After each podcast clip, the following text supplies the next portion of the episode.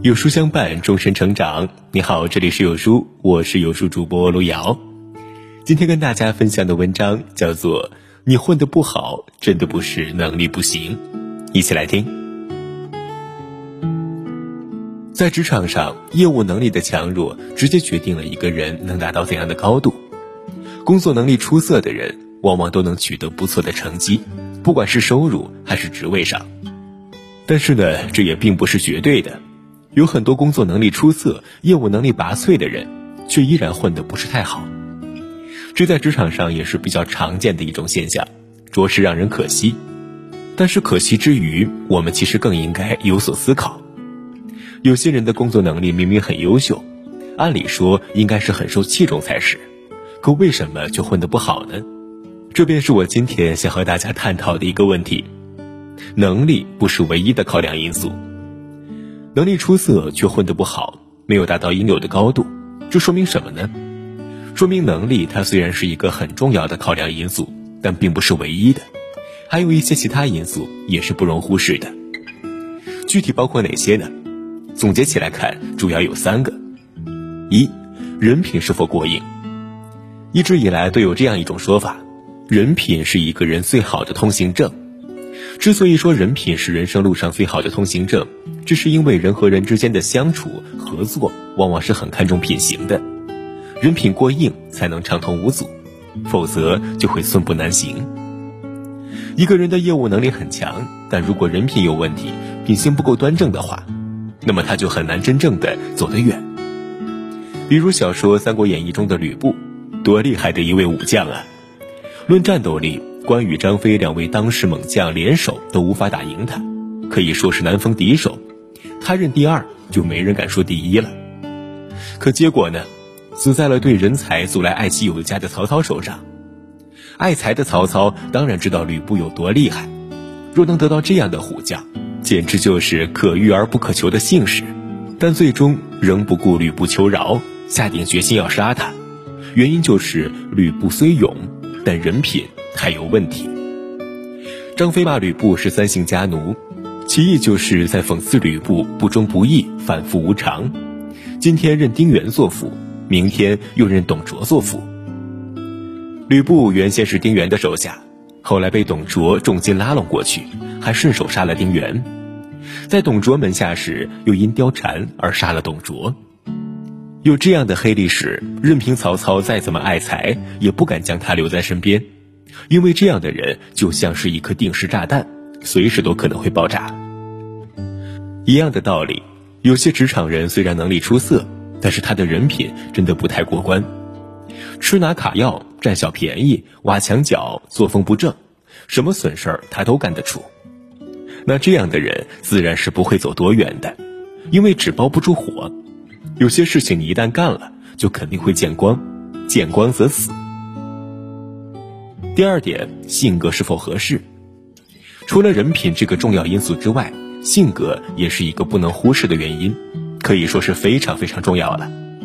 因为很多有才的人，往往都是败在性格方面，他们能力很不错，人品也没什么问题，但就是受性格的影响，最终举步维艰，处处受阻。那为什么性格会如此重要呢？说白了，这是由职场的性质所决定的。其实不仅仅是在工作上，在生活中也是如此。一个人若是性格有问题，那么他就会活得比较辛苦，不是很受欢迎。人与人之间的相处，舒适感是很重要的，而性格就是决定舒适感的重要因素。有些人相处起来会给人以如沐春风的感觉，而还有些人则像是一只刺猬，让人难以接近。那些能力出色但性格不太适合在职场上混的人，大多数就属于后者。他们的人际关系糟糕，领导力通常也比较差。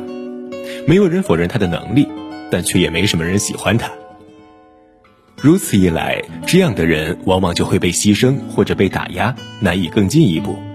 古往今来，这样的例子有很多很多。所以说，素来有“性格决定命运”的说法。第三点是抗压能力是否足够。在职场上向上走是一个人混得好的标志。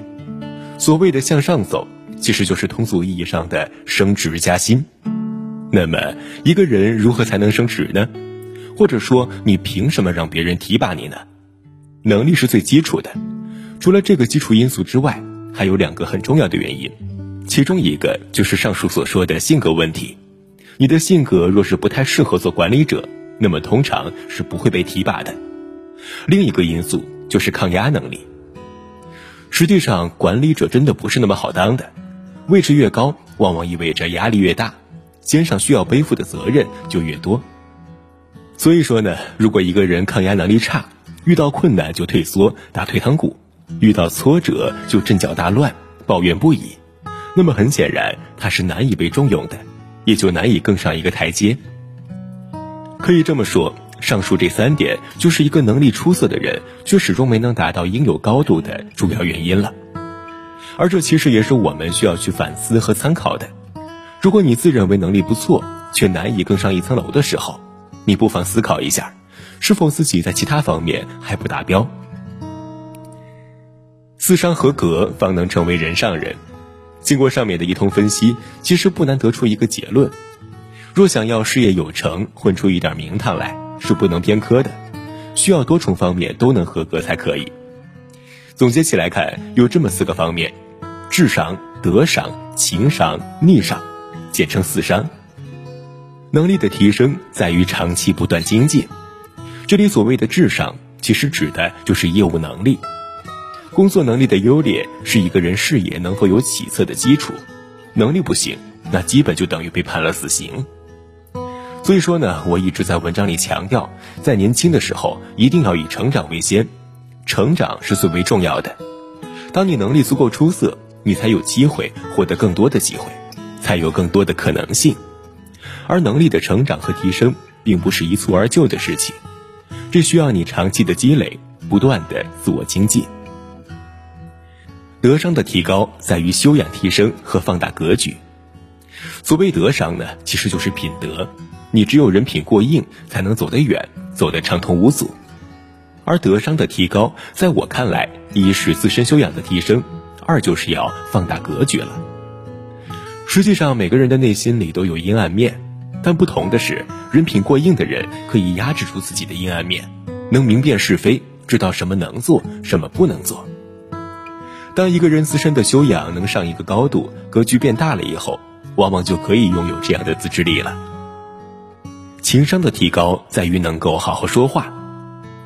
性格的表现是多方面的，比如说话沟通、情绪管理等等等等。